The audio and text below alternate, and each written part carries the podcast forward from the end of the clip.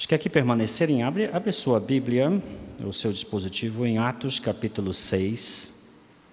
Nós vamos ler os primeiros versículos. E depois nós vamos ler o finalzinho de Atos 7. Hoje falaremos sobre Estevão, servo e mártir. Atos capítulo 6. Eu vou ler na NVI.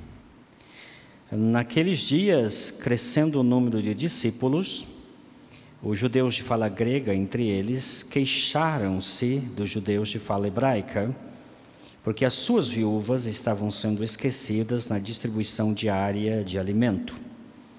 Por isso, os doze reuniram todos os discípulos e disseram: Não é certo negligenciarmos o ministério da palavra de Deus a fim de servir as mesas. Irmãos, escolham entre vocês sete homens de bom testemunho, cheios do espírito e de sabedoria e passaremos a ele essa tarefa e nos dedicaremos à oração e ao ministério da palavra. Tal proposta agradou a todos, então escolheram Estevão, um homem cheio de fé e do Espírito Santo, além de Filipe, Prócoro, Nicanor, Timon, Pármenas e Nicolau, um convertido ao judaísmo, proveniente de Antioquia. Apresentaram esses homens aos apóstolos, os quais oraram e lhes impuseram as mãos. Assim, a palavra de Deus se espalhava, crescia rapidamente o número dos discípulos em Jerusalém, também um grande número de sacerdotes obedecia à fé.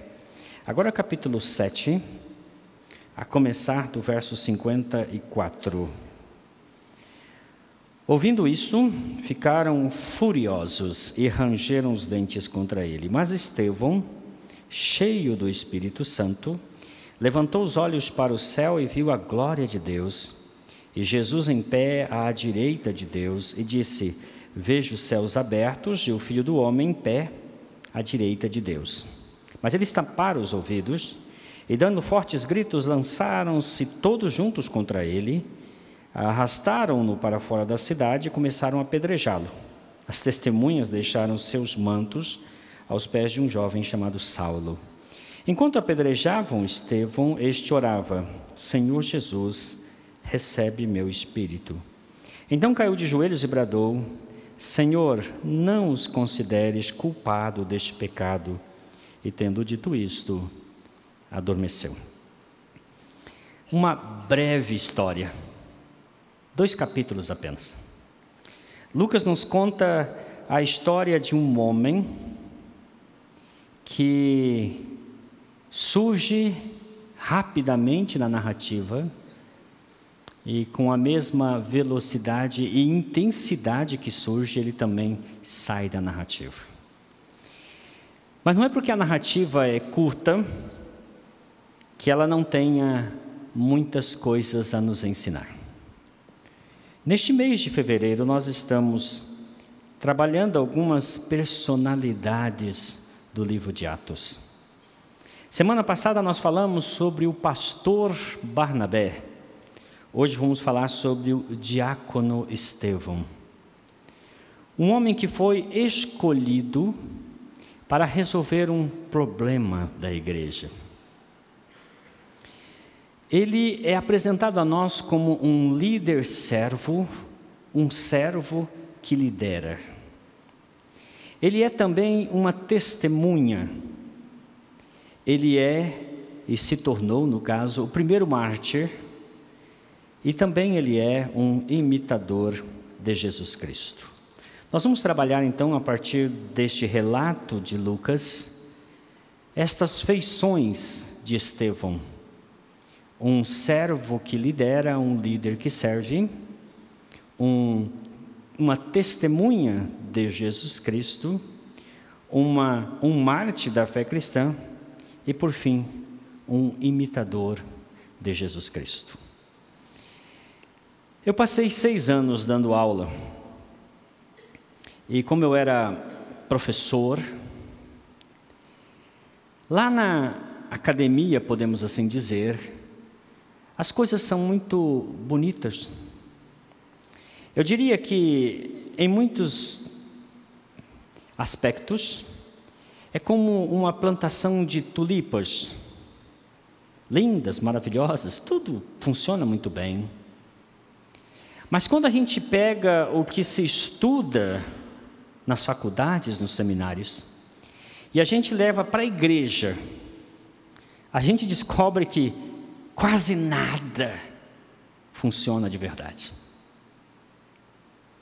Porque quando eu saí do seminário, depois de seis anos dando aulas, eu fui para Pompeia. E eu fui trabalhar numa igreja, e igreja de pecadores. Acredita, gente? Uma igreja cheia de pecadores. E aí, quando nós chegamos lá, eu, Iraci, nossos filhos, a igreja cresceu em número de pecadores. Eram mais quatro. E aí, qual foi a minha grande frustração? É porque eu descobri que é difícil lidar com o pecado. É difícil lidar com a igreja porque não existe igreja perfeita, queridos. Há muitas vezes essa visão romântica da igreja primitiva ser uma igreja perfeita. Nos quadros são desenhados aquelas imagens de Pedro com a auréola na cabeça, são desenhadas imagens de Tiago, João, com auréola na cabeça, eles parecem tão lindos, tão maravilhosos, tão plácidos. Não era assim. E aqui nós começamos o relato já dizendo que havia irmãos que estavam desviando, gente, não é em Brasília, está em Jerusalém.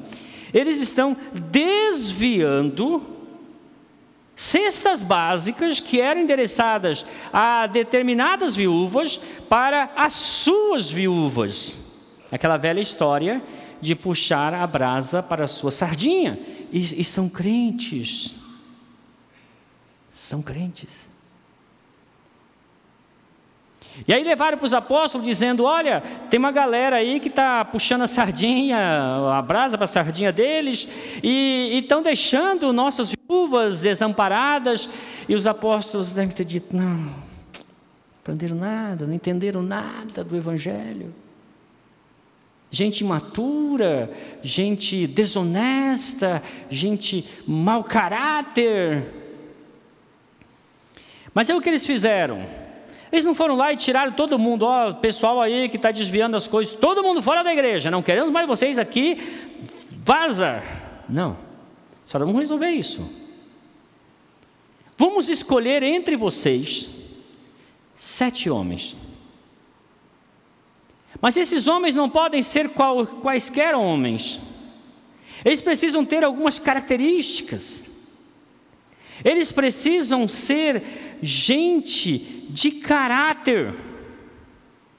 Gente a respeito de quem os de dentro da igreja e os de fora digam: esta é uma pessoa proba, esta é uma pessoa honesta, esta é uma pessoa de caráter ilibado. A própria palavra candidato significa alguém que é limpo, cândido. E então surgiram sete homens. Eles tinham caráter. Mas não somente caráter, eles precisavam ter carisma. Eles precisavam ser cheios do Espírito Santo. Um dos critérios é que essas pessoas tenham uma vida espiritual expressiva. Que as pessoas olhem para eles e digam: temos aqui um homem temente a Deus. E por fim, eles precisam ser competentes, eles têm que ser sábios. Eles têm que saber administrar as coisas, eles têm que saber dialogar com as pessoas, tratar bem os assuntos mais delicados da comunidade.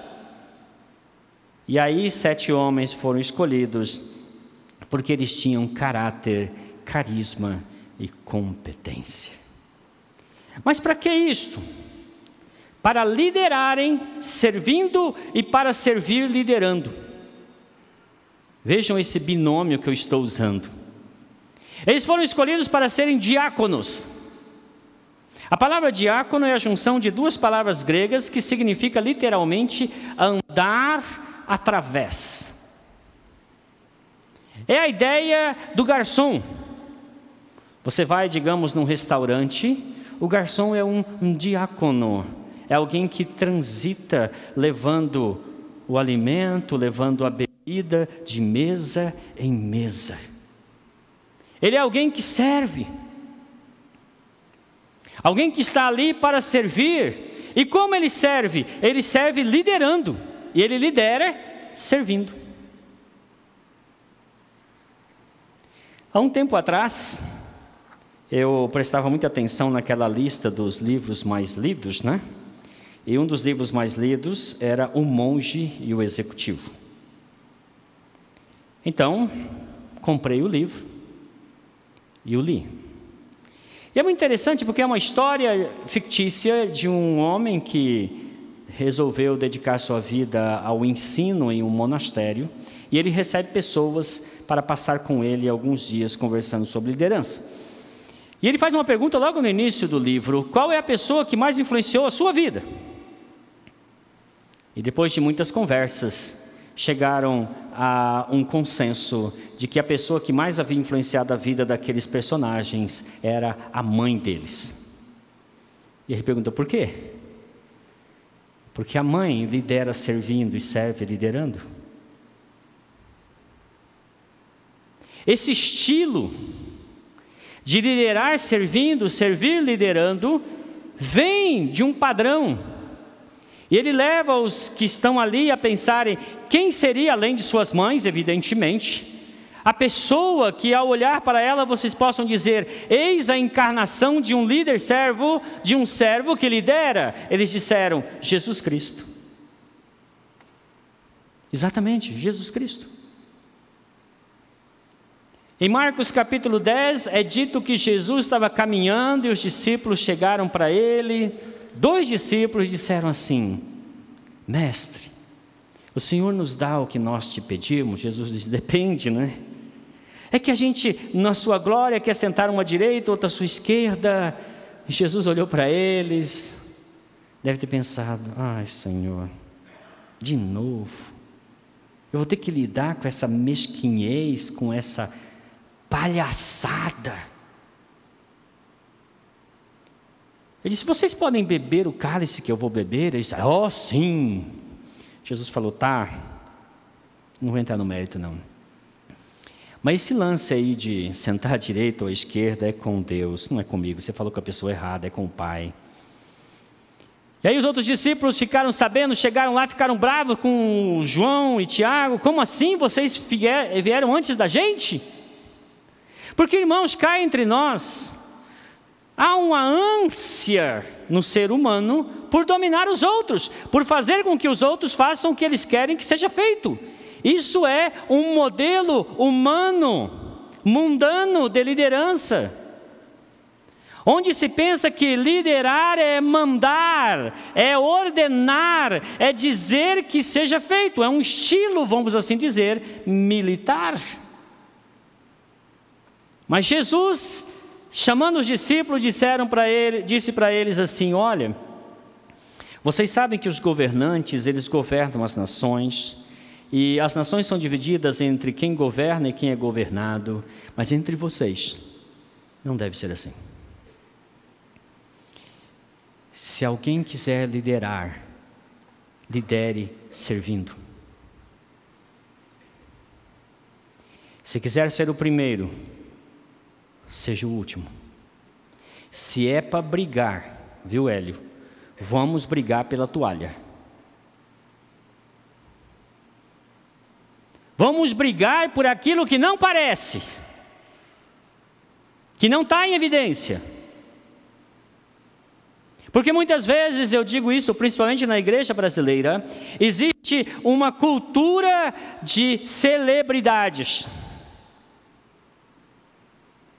E a gente parece que está num ambiente hollywoodiano, onde a gente está sempre colocando homens e mulheres em um pedestal, em destaque, e depois qual é a nossa frustração? Descobrir que essas pessoas foram galgadas a essa posição, mas não tinham caráter. E aí os escândalos. E aí o evangelho é difamado. e a igreja vira chacota na mídia, porque nós alçamos pessoas que não têm caráter. Muitas vezes têm carisma e competência, mas falta-lhes o essencial. Estevão foi chamado para servir, para exercer liderança entre o povo de Deus, e ele fez muito bem o seu trabalho, resolveu aquele problema, pois nós vemos no verso 7, a palavra de Deus se espalhava, porque os apóstolos não estavam mais preocupados com estes assuntos internos, eles podiam pregar a palavra, dedicar-se à oração, porque havia pessoas pensando nos outros assuntos. Aqui em nossa igreja nós temos dois pastores, nós temos um conselho espiritual, e nós temos um corpo diaconal. Nós temos uma diretoria. Como é bom não precisar nos preocupar com determinadas coisas. Obrigado, Alexandre. Obrigado, Jamile. Hoje o nosso presidente está fazendo aniversário. Deve estar em algum lugar, talvez assistindo-nos. Não vejo aqui, é isso? Obrigado, Roveia. Deus te abençoe. Obrigado a todos os demais que estão cooperando, ajudando, envolvendo-se. Estão servindo e, ao servir, estão liderando. Este é o modelo que Deus estabeleceu e que Jesus Cristo demonstrou em seu exemplo, e os apóstolos endossaram com o exemplo deles também. Irmãos, todos nós somos diáconos. Todos nós somos chamados por Deus para servir. Alguns servem de um modo específico, outros de outro modo. Você que está no louvor é diaconia também. Você que está aí, Mauro, equipe, é diaconia também. Você que está lá ajudando com as crianças, é diaconia também. É serviço. E assim nós vamos servindo uns aos outros e a igreja é edificada. Ao vir para cá, não vem com aquela mentalidade de eu vou lá ser servido. Porque Jesus disse assim: o filho do homem não veio para ser servido, ele veio para servir e dar sua vida em resgate de muito. Aquele que podia e deveria ser servido, escolhe servir. Todos nós devemos ter essa mesma mentalidade. E a pergunta que devemos fazer sempre é: como posso servir melhor a Jesus servindo o seu povo, a sua igreja? Estevão é um exemplo de alguém que lidera servindo e serve liderando.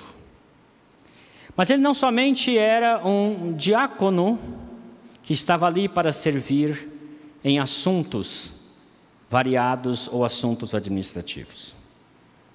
Estevão era, antes de mais nada, uma testemunha de Jesus Cristo. Pois Jesus disse: Vocês receberão o Espírito Santo. O poder de Deus vai descer sobre vocês e vocês serão minhas testemunhas. Certo dia aqui diz o texto que Estevão estava num lugar e começou uma discussão. A partir do verso 8 do capítulo 6. Juntaram-se então alguns judeus e começaram a questioná-lo a respeito de Jesus. E aí acusaram-nos diante do sinédrio, dizendo que ele estava falando mal daquele lugar, de Moisés, da lei, do templo. E o sinédrio então instaurou um julgamento e deram a palavra para Estevão. Irmãos, o capítulo 7 é um sermão duro, forte, contundente, implacável, que resultou em morte. Porque Estevão, quando indagado a respeito do que ele estava ensinando, ele começou a dizer uma verdade que aquelas pessoas não queriam ouvir. Porque essas pessoas, elas tinham a mentalidade assim: Deus escolheu Jerusalém. Deus colocou em Jerusalém o seu templo. Deus nos deu a Torá. E os líderes religiosos são os que cuidam do templo, da Torá e a razão das bênçãos de Deus sobre Jerusalém. E aí Estevão disse: Vocês não sabem nada. Porque Deus não é Deus só de Jerusalém. Porque muito antes de Jerusalém está sob o domínio dos hebreus. Lá na Mesopotâmia, Deus chamou Abraão. Deus o conduziu, Deus o abençoou, eles foram para o Egito, lá no Egito Deus cuidou deles. Eles passaram pelo deserto, Deus cuidou deles. E ele foi mostrando o agir de Deus fora de Jerusalém, antes da lei, antes do templo, antes de Moisés. Como que a dizer, Deus não depende do templo, Deus não depende de Moisés, Deus está acima de todas as nossas limitações. Eles não gostaram nada disso. Porque ouvindo isso, eles rangeram os dentes. Porque não havia mais argumentos. Então eles partiram para a violência. E assim então aconteceu de Estevão se tornar o primeiro mártir da fé cristã. Mas eu quero aproveitar o exemplo de Estevão para chamar a atenção nossa para um, uma questão bem atual. Estevão demonstra no seu sermão um profundo conhecimento das Escrituras. Irmãos, eu não tenho dúvida nenhuma que o maior de todos os problemas das igrejas evangélicas brasileiras é o analfabetismo bíblico. Hoje, conhece-se tão pouco da Bíblia, porque na verdade parece que nós nos acomodamos e delegamos a outros iluminados, pastores televisivos, da internet, para que eles leiam a Bíblia e nos digam o que a Bíblia disse. E aí, esses pastores, se eles forem um bom coração, eles dirão o que a Bíblia disse, mas se eles não tiverem um bom coração, eles dirão o que eles querem que a Bíblia diga. E nós, vamos aceitando qualquer coisa. Ah, ele fala tão bonito. Não é falar bonito, ele fala a palavra de Deus. O que ele está ensinando é verdadeiramente palavra de Deus ou opinião dos homens? De onde ele tirou esta informação? Por que ele está dizendo isto? Nós precisamos conhecer as Escrituras. Uma das grandes conquistas dos reformadores foi exatamente trazer as Escrituras para a língua das pessoas. Lá nos dias de Lutero, a Bíblia estava em latim e o povo não conhecia nada de latim. Lutero fez a versão germânica do Novo Testamento em seu exílio em Warburg. E outros tantos lutaram para que a Bíblia chegasse às nossas mãos, para que nós pudéssemos conhecê-la.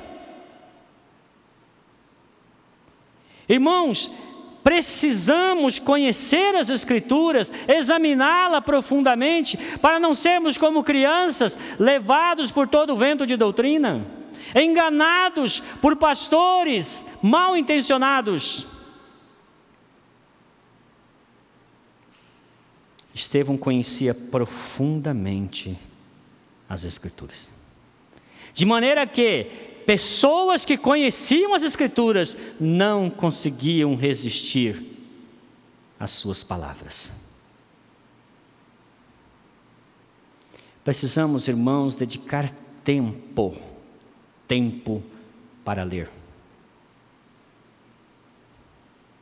Literalmente encontrar dentro de nossa agenda, que às vezes a gente acha que está tão cheia, mas não está tão cheia, porque você pode esvaziar de muitas bobagens que você faz durante a semana, para se dedicar a ler e conhecer mais a palavra de Deus.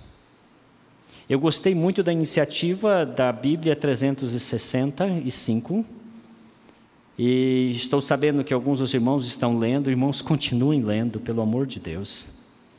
Conheçam mais. Eu não quero que vocês só conheçam o que eu ensinar aqui, o que o Erlo ensinar aqui, ou o que os presbíteros ensinar aqui. Eu quero que vocês conheçam por vocês mesmos, pela leitura que vocês fizeram. Para que o testemunho de vocês seja baseado nas Escrituras e não no que o pastor falou mas no que você leu, aprendeu e como isso mudou sua forma de ver Deus, a si mesmo, o mundo e o próximo. Estevão era um homem que conhecia as Escrituras. E fica para nós aqui esse exemplo, para que conheçamos mais da palavra de Deus. Paulo diz aos Colossenses: habite ricamente em vós a palavra de Deus. Deixe a palavra encontrar lugar em seu coração. Estevão era um servo que liderava um líder que servia. Estevão é uma fiel testemunha, mas Estevão se tornou o primeiro mártir da fé cristã. Existe um livro de John Fox chamado A Era dos Mártires. Desculpa, é, não é a Era dos Mártires, desculpa, eu inverti aqui. Existe um livro que é chamado O Livro dos Mártires, de John Fox. Este livro ele começa relatando toda a perseguição, por alto é claro, que a igreja sofreu desde o ano 30 até o ano 313 da era cristã. Milhares de cristãos tiveram suas vidas ceifadas. E a primeira vida ceifada foi a de Estevão. Isso nos chama atenção para o seguinte fato. Nós podemos evitar o martírio. É muito fácil. É só nós pararmos de pregar o Evangelho e entrar na onda do momento. Pregar uma mensagem que massageia o ego humano. Uma mensagem que diga assim: Você é a menina dos olhos de Deus.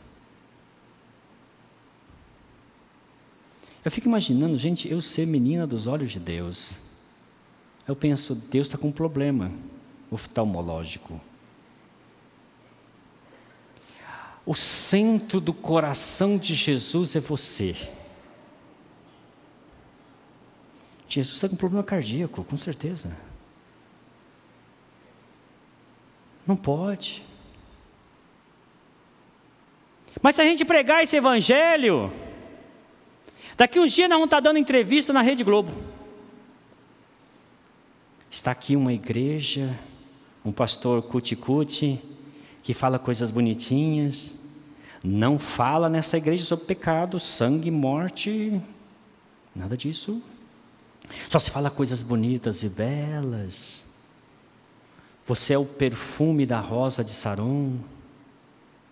E se a gente fizer isso, ninguém vai nos perseguir, ninguém vai se opor a nós. Agora, se nós começarmos a pregar o Evangelho, este pregado por Jesus, este pregado pelos apóstolos, este pregado por Estevão, nós seremos perseguidos. Sabe por quê? Porque este Evangelho confronta o pecado chama o pecado de pecado. Não é politicamente correto.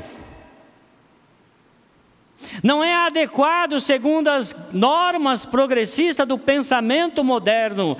Não se enquadra nos parâmetros da escola de Frankfurt.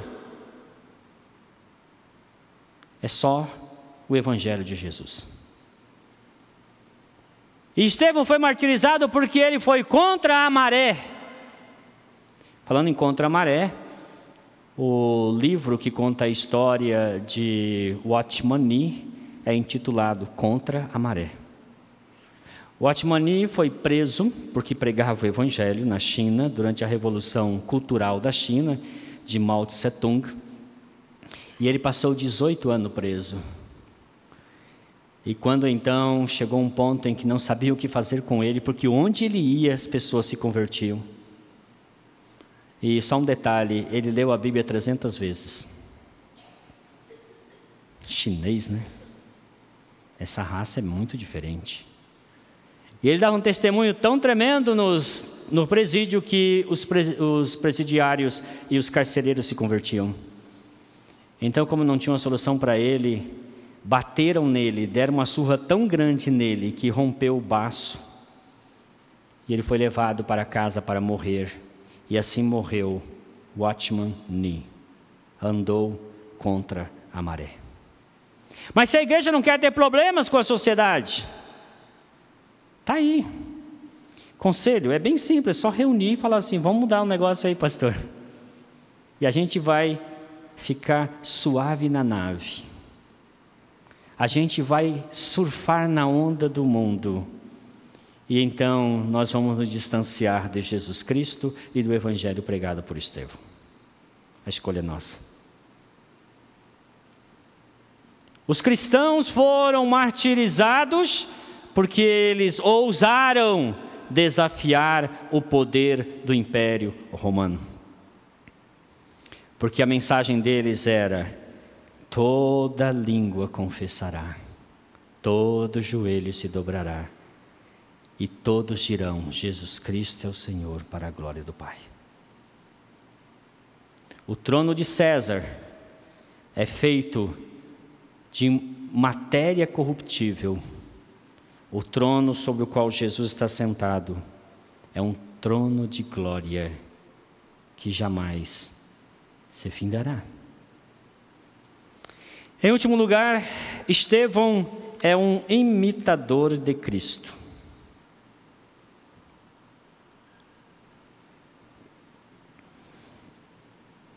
Um dos problemas que nós encontramos na igreja brasileira é que nós somos ensinados a frequentar a igreja desde pequeno. Desde criancinha, meus pais me levavam para a igreja. Eu não lembro de um tempo na minha vida em que eu não estava na igreja. Sempre na igreja. Mas com o passar do tempo, a gente começa a se acostumar, a se acomodar, a se aculturar ao ambiente da igreja. A gente pega o estilo evangeliquez. Então a gente já sabe dizer Bom dia, irmão, graça e paz. A gente já tem um vocabulário próprio, já entende o que está se falando e a gente se acomoda. E aí começamos a ter aquela ideia de que tudo o que Deus espera de nós é que domingo após domingo nós vamos a um determinado lugar e ali nós nos reunimos e todo mundo bonitinho, todo mundo cheirosinho, né? todos muito delicados, né? Bom dia, irmão. Bom dia, querida. A gente até parece que não é mais aquele da semana, a gente troca. E aí nós ficamos nessa pegada e vamos nos acostumando. Chega um ponto a gente pergunta: mas qual é a vontade de Deus para minha vida? Eu vou te falar. A vontade de Deus é que você seja confundido com Jesus Cristo. Esse dia aconteceu um negócio na internet que o pessoal ficou alarmado. Uma mãe tinha uma, um dispositivo no celular dela que era o reconhecimento facial. E aí a mãe descobriu que a filha estava destravando o celular com reconhecimento facial. Aí foi um auê na internet, né? Como assim? Alguém destrava? Como? A semelhança entre a filha e a mãe era tal que o dispositivo não conseguia distinguir diferença. Aí o pessoal falou, mas é possível? Falou assim, gente, isso é possível, mas é uma coisa assim, um em um bilhão. Aí tranquilizou a internet, todo mundo relaxou, né? Sabe que não é tão simples assim, mas naquele caso aconteceu. Sabe qual é o desejo de Deus? O desejo de Deus é que, se você encontrar o celular de Jesus, você pega o dispositivo, coloque assim o celular destrave. Simples, né? Simples. Não é não? Mas isso é o ideal de Deus para você. E eu vou contar um segredo para vocês.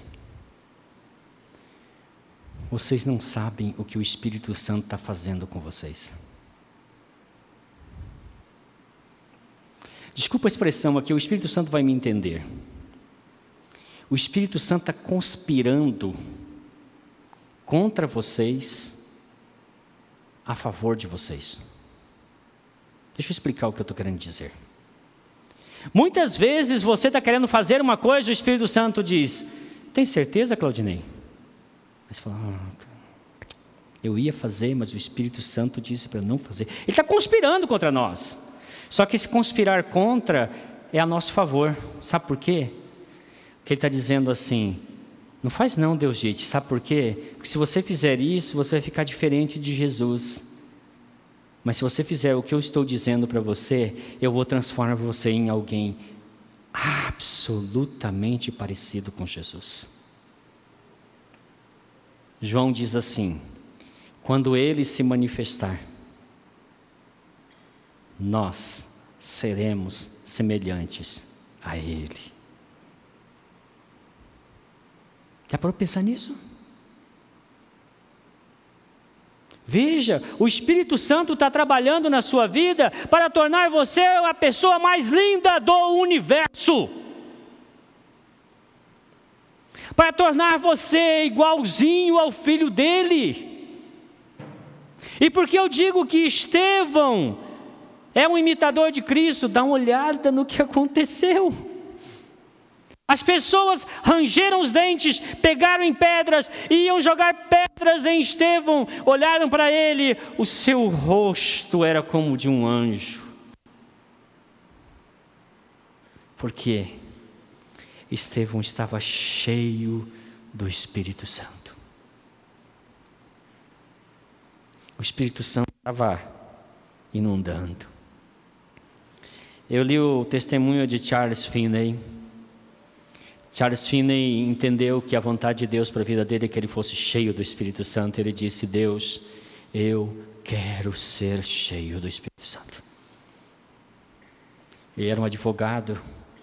E aí um dia ele começou a andar num caminho. E ele relata que o Espírito Santo veio sobre ele, como veio em Pentecostes. E ele sentia que o Espírito entrava e saía como uma fonte. E ele chegou ao ponto de dizer: Deus, pelo amor de Deus, para, porque isso é muito para mim. E sabe qual foi a primeira decisão que ele tomou quando voltou? Ele pegou todos os livros de, de direito que estavam em cima da Bíblia, colocou para baixo, colocou a Bíblia em cima e disse: Este é o meu livro. Ele entendeu o que é ser cheio do Espírito Santo. Estevão, cheio do Espírito Santo, vê os céus abertos. E ele vê uma coisa totalmente inusitada. Se você ler os relatos da assunção de Jesus, você vai descobrir que todos eles vão dizer assim: Jesus assentou-se à destra do Pai, indicando que Jesus assumiu autoridade. Mas agora o que que Estevão vê? Confere comigo verso 56 do capítulo 7. Jesus não estava sentado. Jesus ficou em pé. E aí alguns cogitam, por que Jesus ficou em pé? Jesus estava honrando Estevão. Olha que coisa tremenda. Jesus se levanta do trono de glória, porque lá na terra alguém estava morrendo por ele. Mas há duas coisas aqui que Estevão se assemelha a Cristo. Porque quando Jesus estava na cruz, ele falou sete palavras, sete frases. Uma delas foi: Pai, em tuas mãos entrego o meu espírito. E Estevão, quando apedrejado, disse: Senhor Jesus, recebe meu espírito. E mais, quando Jesus estava na cruz, ele disse assim: Pai, perdoa-lhes, eles não sabem o que estão fazendo. E Estevão, no momento da morte, disse: Deus, não lhes impute este pecado. Irmãos, se tem uma oração que Deus respondeu imediatamente foi essa. Sabe por quê? Porque começa o capítulo 9, narrando a história daquele que foi o responsável pela morte de Estevão, mas que Jesus perdoou pela intercessão de Estevão. E no caminho de Damasco, o criminoso encontrou-se com Jesus. Deus estava perdoando os pecados de Saulo. Mas, queridos, aqui eu enfatizo uma coisa que fez parte do nosso podcast do dia de hoje. Estevão viveu e morreu perdoando. Como Jesus. No momento de morrer, Estevão concede perdão. Irmãos, nós precisamos entender que seguir a Jesus, imitar Jesus, significa perdoar sempre. Não guardar mágoas, não guardar ressentimentos. Você pode ter mil razões para não perdoar, existe uma razão para você perdoar: Jesus perdoou você. Então perdoe. Eu li um livro de Larry Christensen, A Mente Renovada. E no capítulo 5 ele fala sobre o perdão unilateral. Ele cita Jesus, ele cita Estevão. Mas ele cita também uma mulher chamada Corrie ten Boom. Corrie ten Boom é uma holandesa. E a história dela é contada num livro chamado O Refúgio Secreto. A família dela, que era uma família de relojoeiros, abrigava judeus, escondia judeus. Se você lê o diário de Anne Frank, você vai entender muito bem o que eu estou dizendo. Eles criavam uma parte na casa escondida onde os judeus viviam, eles cuidavam daqueles judeus para não caírem nas mãos dos soldados e serem levados para os campos de extermínio. Esta irmã cristã, sua família, abrigou muitos judeus. Mas chegou um dia em que os nazistas descobriram e prenderam a família toda. O pai morreu na, na prisão. Corre ten e sua irmã foram levadas para um campo de extermínio, um campo de concentração. E lá elas sofreram horrores nas mãos dos nazistas.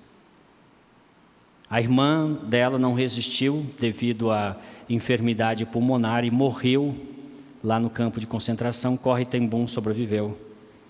Mas Corre Tembum, depois que acabou a guerra e foi resgatada daquele lugar, ela saiu anunciando o evangelho, contando seu testemunho por todos os lugares.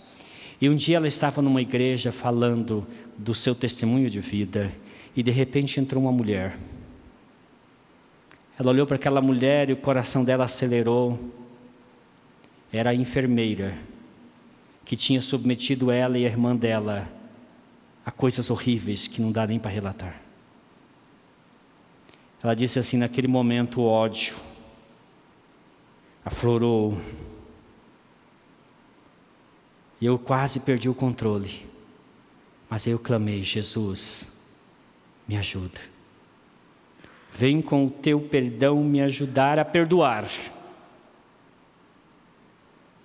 E então ela terminou a mensagem dela. Ao terminar, ela foi em direção àquela mulher e disse: Eu sei quem é você, você sabe quem sou eu. Eu quero te dizer em nome de Jesus que eu te perdoo.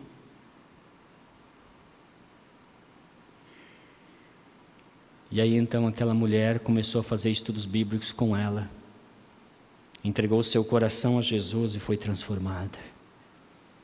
Porque corre tão bom entendeu que ser imitador de Jesus significa perdoar, perdoar, perdoar, perdoar, sempre que necessário for. Que lição maravilhosa Estevão nos dá. Irmãos, a vida marcada por mágoas, por ressentimentos, é uma vida infeliz, miserável, é um inferno na terra. Mas uma vida marcada por perdão, é uma vida à semelhança de Jesus Cristo. E assim que Estevão fez esta oração, a Bíblia não diz que ele morreu, a Bíblia diz que ele adormeceu. Dormiu aqui e acordou na eternidade. Eu imagino que quando ele acordou lá, Jesus veio abraçando ele e disse: Você se parece comigo. E é exatamente isso que é a vontade de Deus para vocês. Feche os seus olhos. Com a história de Estevão, Deus nos desafia a servir. Você tem servido ou está preocupado em ser servido?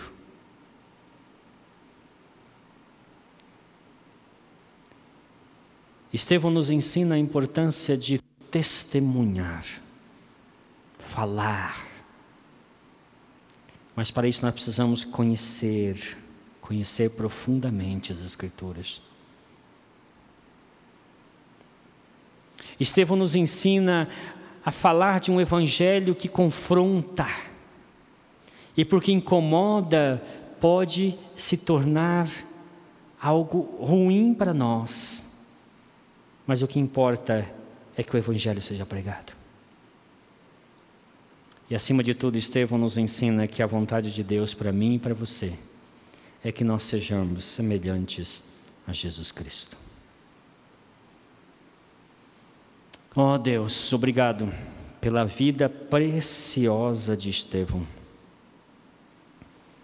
Um relato tão curto, uma vida tão curta, mas uma vida digna de ser imitada como ele um imitador de Cristo, que nós também, assim, imitando seus passos, sejamos servos, servos uns dos outros, como Jesus veio para servir e não para ser servido. Que o nosso testemunho seja impactante, não seja uma barganha do Evangelho, mas seja o Evangelho. Que se isso resultar em martírio, que seja para a glória de Deus mas que acima de tudo não falte a nós esta graça de sermos assemelhados a Cristo.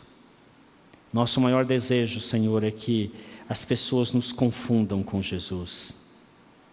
Continua, Espírito Santo, a fazer esta obra maravilhosa, esta obra sutil, de transformar-nos de glória em glória a imagem do Senhor Jesus Cristo. É nosso desejo e oração é tudo o que te pedimos, em nome do Senhor Jesus. Amém.